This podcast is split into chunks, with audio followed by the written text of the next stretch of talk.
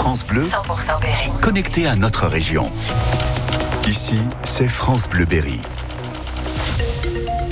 Belle fin d'après-midi sur France Bleu Berry. Le journal est présenté par Gaël Fontenay. Nous sommes aujourd'hui le 22 février, les 18h. 18h, bonsoir Gaël. Bonsoir Luc, bonsoir à tous. Euh, Ça souffle en Berry aujourd'hui. Ça souffle beaucoup hein, même avec cette euh, tempête Louis qui arrive euh, sur la région. Attention à des rafales de vent encore 110 km heure. Ça devrait faiblir, hein, nous dit Météo Centre, pour cette, pour cette fin d'après-midi et voire même en début de soirée puisqu'on devrait atteindre les 55 km heure. Il y aura de la pluie encore et attention aux arbres également qui se couchent sur la route. On voit ça à la fin du journal. La carte scolaire continue de mobiliser contre elle. L'Indre va perdre six classes alors que le département va gagner des élèves. À Châteauroux, à la cité administrative, syndicats et académies discutaient en début d'après-midi d'une nouvelle mouture de la carte. 70 manifestants se sont groupés sous les fenêtres du bâtiment venu de Neuvy-Saint-Sépulcre où ils ont occupé l'école toute la semaine, mais aussi d'Argenton et d'Orsène-Cusion, tous concernés par de possibles suppressions de classes à la rentrée prochaine, Alexandre Moto. Pas contents du tout, les manifestants sont venus de trois communes différentes. Romain de la FCPE donne de la voix pour défendre l'école de Neuvy. Veut pas la fermeture de nos classes dans nos campagnes, on est bien. Ils vont se retrouver à 30 dans, dans chaque classe. C'est pas possible non plus physiquement, parce que les classes euh, chez nous peuvent pas accueillir euh, plus de 22 ou 3 enfants par classe. On trouve ça lamentable en fait de compter nos enfants comme des moutons. Pauline, elle, défend la RPI de Cusion-Orsène, mais pas seulement. C'est vraiment un combat que mènent toutes les écoles, toutes les communes. On- Donc on s'est réunis et on est tous dans le même panier. Donc on essaye tous de se défendre euh, tous ensemble. Plus on sera nombreux, plus on y arrivera. Comme elle, Lisa est venue défendre ses petits-enfants et ceux des autres. Tout le monde se bat pour garder sa classe. On est tous solidaires. On devrait garder euh, la cohésion dans les campagnes. Euh, Les enfants vont en pâtir si, si les classes sont surchargées. Les enfants très remontés reprennent le refrain. On n'a pas envie que notre classe est ferme. On voudrait pas qu'ils nous maîtresse pas. L'espoir et la solidarité pour demander une meilleure scolarité.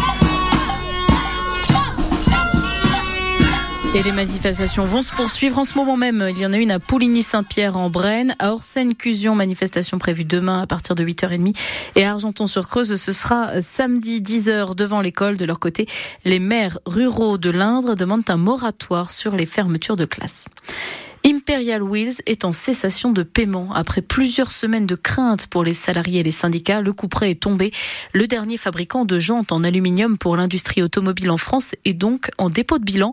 C'est le tribunal de commerce de Villefranche-sur-Saône qui examine le dossier. Les 180 salariés sont désormais dans l'attente. L'entreprise installée dans l'agglomération de Châteauroux à Dior pourrait être placée en redressement judiciaire le temps de trouver un repreneur, sauf, sauf si le tribunal tranche pour une liquidation dossier à retrouver sur francebleu.fr.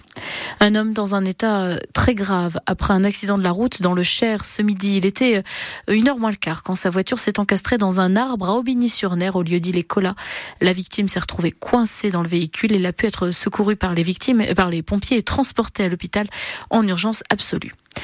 Il a brandi un couteau devant un conducteur de bus à Bourges. Un préadolescent de 13 ans a été interpellé hier vers 17h45, place de la Nation. On ne sait pas encore précisément quel était le motif de cette agression. Le chauffeur a porté plainte. À Bourges, toujours un homme de 33 ans a été interpellé ce matin pour de possibles violences sur sa compagne. C'est l'hôpital qui a donné l'alerte après avoir recueilli une femme de 30 ans en état de choc, touchée au visage. Elle souffre entre autres d'une fracture du nez et s'est vue prescrire 15 jours d'interruption temporaire de travail. Un an et demi que les enquêteurs traquaient ces pédocriminels. La section de recherche d'Orléans a démantelé un réseau quasiment un million de fichiers et de photos trouvés avec plus de 120 victimes, dont une vingtaine d'enfants français.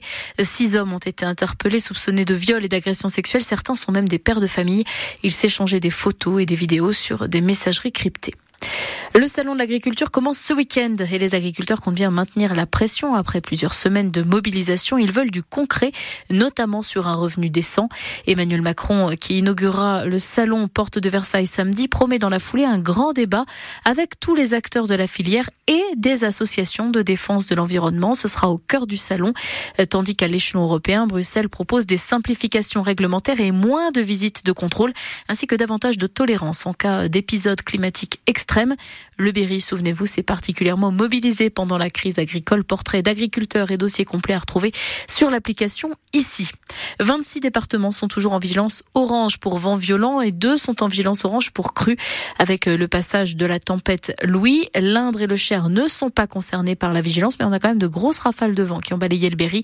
Les secours de l'Indre et du Cher n'ont pas chômé, pas de dégâts majeurs dans l'Indre, mais 27 interventions depuis cette nuit pour des chutes d'arbres, des câbles électriques ou téléphoniques. Ça concerne tout le département. Soyez très prudents sur la route. N'hésitez pas à nous appeler 02 54 27 36 36.